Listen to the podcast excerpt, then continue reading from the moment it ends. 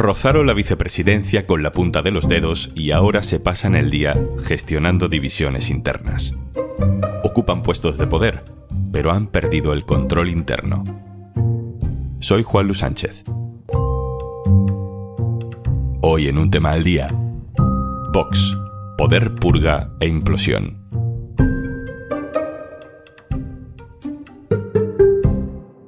Una cosa antes de empezar. Ahora al hacerte socio del diario.es te regalamos un año de Podimo. Sí, has oído bien, un año. Y además podrás escuchar un tema al día sin publicidad. Entra en eldiario.es barra Podimo y hazte socio. Es la paradoja de Vox. El partido de ultraderecha consiguió mucho poder territorial en las elecciones municipales y autonómicas de mayo del año pasado. Consiguió ser imprescindible para el PP y entrar en cinco gobiernos autonómicos y en muchos ayuntamientos.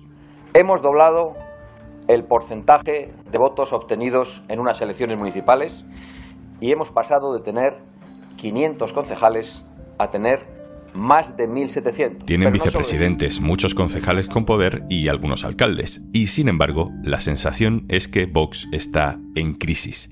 La política es muchas veces un juego de expectativas y Vox las tenía muy altas el pasado verano. Su líder, Santiago Abascal, se vio cerca de la vicepresidencia del gobierno con Alberto Núñez Feijo en la Moncloa. Pero no pasó. El PP ganó, pero no le dio para gobernar y Vox perdió 19 escaños. Desde entonces, ruido interno. Ya se había ido Macarena Olona y después del 23 de julio se fue también Iván Espinosa de los Monteros. En su lugar, dos nombres, Ignacio Garriga y Jorge Busadé, ganaron mucho poder interno y el partido ha entrado en una deriva en la que en realidad su mayor logro ha sido apoyar las protestas con neonazis a las puertas de Ferraz durante la investidura de Pedro Sánchez. Sabemos que Santiago Abascal viene del PP, no viene de Falange, pero no tenemos muy claro hacia dónde quiere llevar el partido o si ha perdido el control de lo que pasa en él. Otra de sus grandes referencias, Javier Ortega Smith, este sí que es muy de primo de Rivera, ha llegado a encararse con la policía en Ferraz.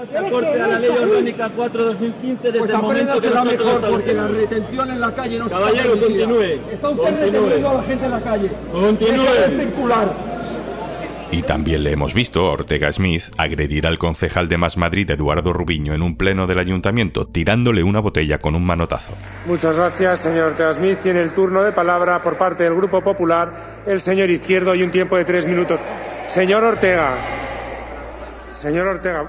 Esa falta de control es personal y es institucional. En Baleares, por ejemplo, donde presiden el Parlamento Autonómico, Vox se ha partido en dos hay un grupo de díscolos que ha echado a los peces gordos del grupo parlamentario y Vox ha expulsado a los díscolos. Lío, sí. Quizá para reafirmarse en tiempos de zozobra, Abascal ha adelantado la Asamblea General para darse un baño de autoridad. Ha sido reelegido como presidente hasta 2028. No había candidato alternativo. No han tenido ni que votar. Si hay crisis interna, si hay mucho descontento, si hay corrientes ideológicas, como los medios han estado diciendo durante tanto tiempo, eso afloraría en la convocatoria de una asamblea. ¿Dónde está el candidato de los medios de comunicación? Y efectivamente los medios hablan de crisis en Vox, no solo los medios de izquierdas, también los medios de la derecha. ¿Está en cuestión el liderazgo de Santiago Abascal? ¿Es un síntoma de descomposición interna o tenemos Vox para largo? Lo hablamos con Carmen Moraga, la periodista que sigue de cerca a Vox en el diario.es. Hola Carmen. Hola Juanlu. Y con Antonio Maestre, que ha escrito recientemente sobre este asunto en el diario.es. Hola Antonio. Hola Juanlu. Carmen, empiezo contigo. Abascal ha sido reelegido en ese proceso rápido, sin urnas, no tenía rivales. Uno diría que Abascal está fuerte, más fuerte que nunca. ¿Es así? Pues no, evidentemente no. No está fuerte. Se ha adelantado además la Asamblea General para que se celebrara ya sin esperar a los resultados siquiera de las próximas elecciones en Galicia. Para mí es un claro síntoma de debilidad y una huida hacia adelante en un momento muy difícil para él que ni siquiera quiso hacer la mínima autocrítica de su fracaso en las pasadas elecciones del 23 de julio, en las que, como recordamos, vos perdió nada menos que 19 escaños en el Congreso. ¿Y qué hizo entonces? Pues echar la culpa al PP por sus llamadas al voto útil. Ya le hemos oído el mismo, ¿no? Le echa la culpa a los medios, al PP, al ruido, eh, pero hay críticos internos, ¿no? Existe esa crispación, hay crisis interna. Pues evidentemente, claro que existe, pero Abascal jamás lo va a reconocer Prueba de ello es lo que ha ocurrido ahora en Baleares, justo dos días después de que Abascal negara que hay crisis, negara que hay críticos y montara todo un espectáculo en el hotel madrileño donde escenificó una unidad falsa y un cierre de filas de cara a la galería, con sus fieles y además con un grupo de afiliados invitados que le sirvieron de cla. ¿Cómo explicamos el lío de Baleares, Carmen? Bueno, la crisis allí no ha sido una decisión abierta por la dirección nacional en absoluto. La escisión ha partido de dentro del propio grupo parlamentario en el que había siete diputados y cinco de ellos se han confabulado para echar a los otros dos eh, nada menos que a la líder allí en las islas y al presidente del Parlamento. Ahora el partido se ha quedado allí sin cargos importantes porque no gobiernan con el PP. Ignacio Garriga, que es ahora el hombre fuerte de Vox, ya ha dicho que los van a expulsar a esos cinco díscolos y respaldarán a los otros dos. Pero claro, las consecuencias son graves porque allí Vox es clave para garantizar la gobernabilidad en Baleares. No sé cómo va a acabar la cosa, pero desde luego no pinta bien. Antonio, voy contigo. Decías en un artículo reciente que la izquierda presta poca atención a todo esto, que miramos a Vox menos de lo que deberíamos. Sí, últimamente creo que al final nos eh, centramos en mirar a la extrema derecha como una organización folclórica, ¿no? Con todas estas exhibiciones que hacen un poco pintorescas de la extrema derecha, como lo que ocurrió en Ferraz, ¿no? Y tendemos a pensar que lo que queda en Vox es, bueno, pues esa caricatura que ellos, que algunos miembros o que algunos grupos ultras o de la extrema derecha hacen de sí mismos pero creo que Vox es bastante más y que lo importante de Vox no se nos muestra de manera evidente, ¿no? Y hay que intentar desencriptarlo, eh, leerles más para ver cuáles son los movimientos o cuál es la estrategia de fondo que quieren llevar a cabo. Explícanos tú cómo interpretas esa crisis que hemos visto en los últimos meses, esa salida de Iván Espinosa de los Monteros, el auge de los problemas en Baleares, que también se ha reproducido antes en otros territorios, más allá de los nombres y de las sillas y de los cargos. ¿Qué está pasando ahí?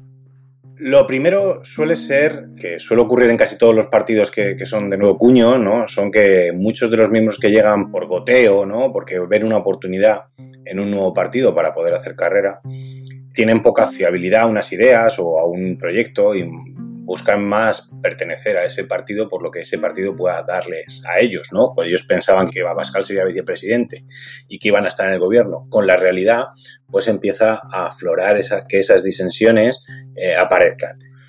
Luego, es cierto que Iván Espinosa de los Monteros y la salida de Iván Espinosa de los Monteros es un antes y un después, porque era la única voz que tenía capacidad para poder poner en cuestión el liderazgo de Santiago Abascal. Era mejor visto incluso dentro del propio partido y de los militantes del propio partido que Santiago Abascal.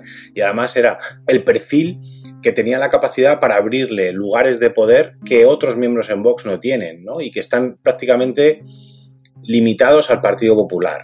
Su salida, motivada precisamente porque veían en cuestión el liderazgo de Abascal con su presencia, es eh, prácticamente el pistoletazo de salida para que todas esas derivas empiecen.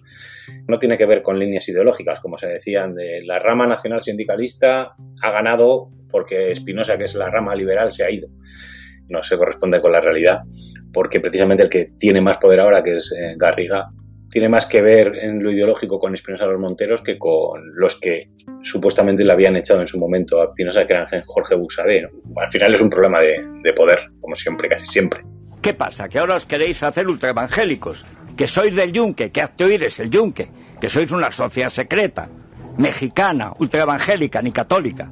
Escuchamos a Jiménez Los Santos, que se ha definido muchas veces como próximo a Vox, diciendo ahora, en los últimos meses, que Vox está en manos de los evangélicos, que está en manos de esa organización casi secreta ultra, el Yunque.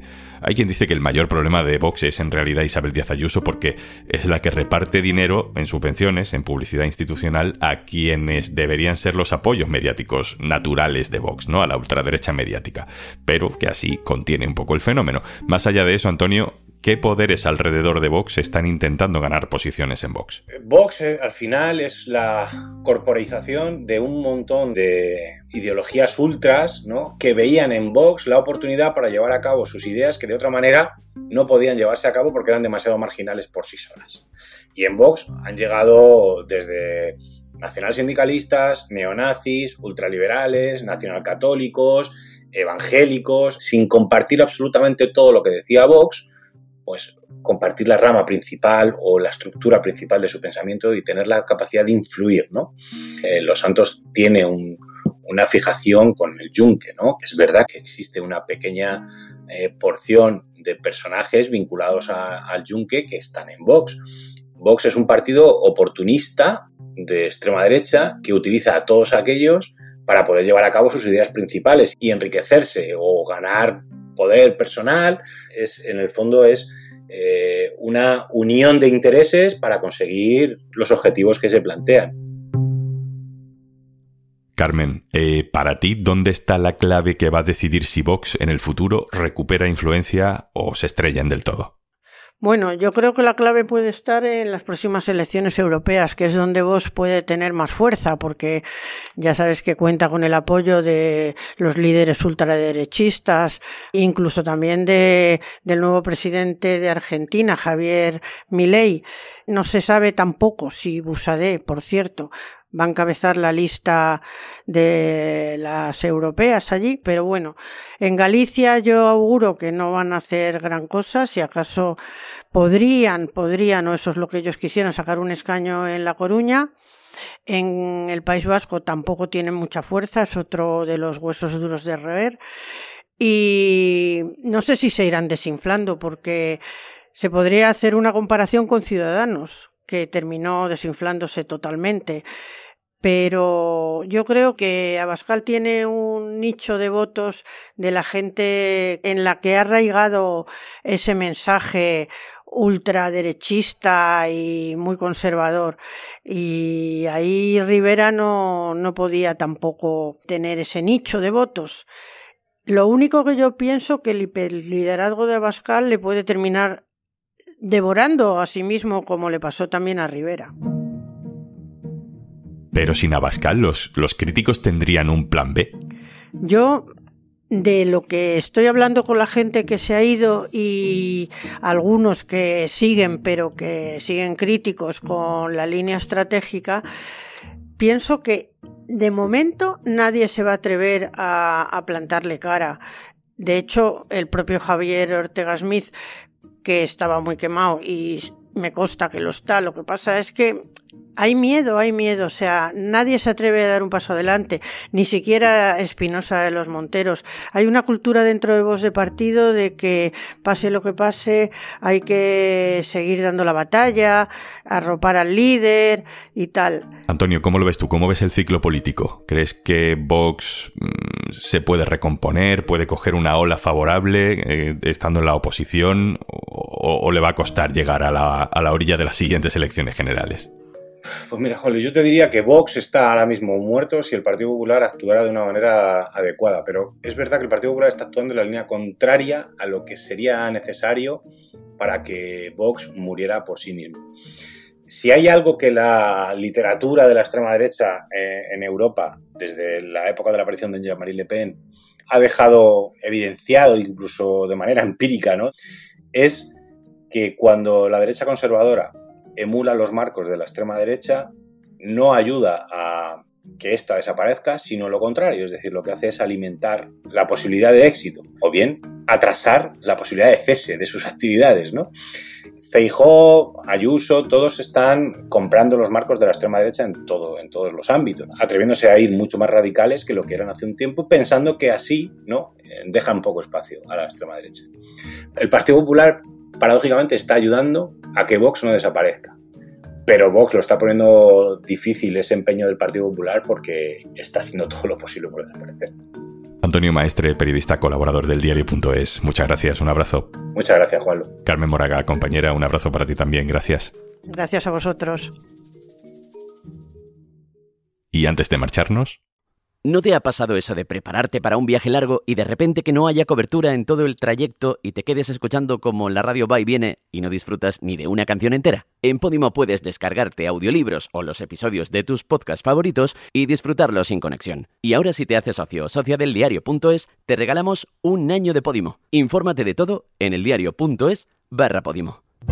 Esto es un tema al día, el podcast del diario.es. Si te gusta lo que hacemos, necesitamos tu apoyo. Hazte socio, hazte socia del diario.es en el diario.es barra socio. El podcast lo producen Carmen Ibáñez, Marcos García Santonja e Izaskun Pérez. El montaje es de Pedro Nogales. Yo soy Juan Luis Sánchez. Mañana, otro tema.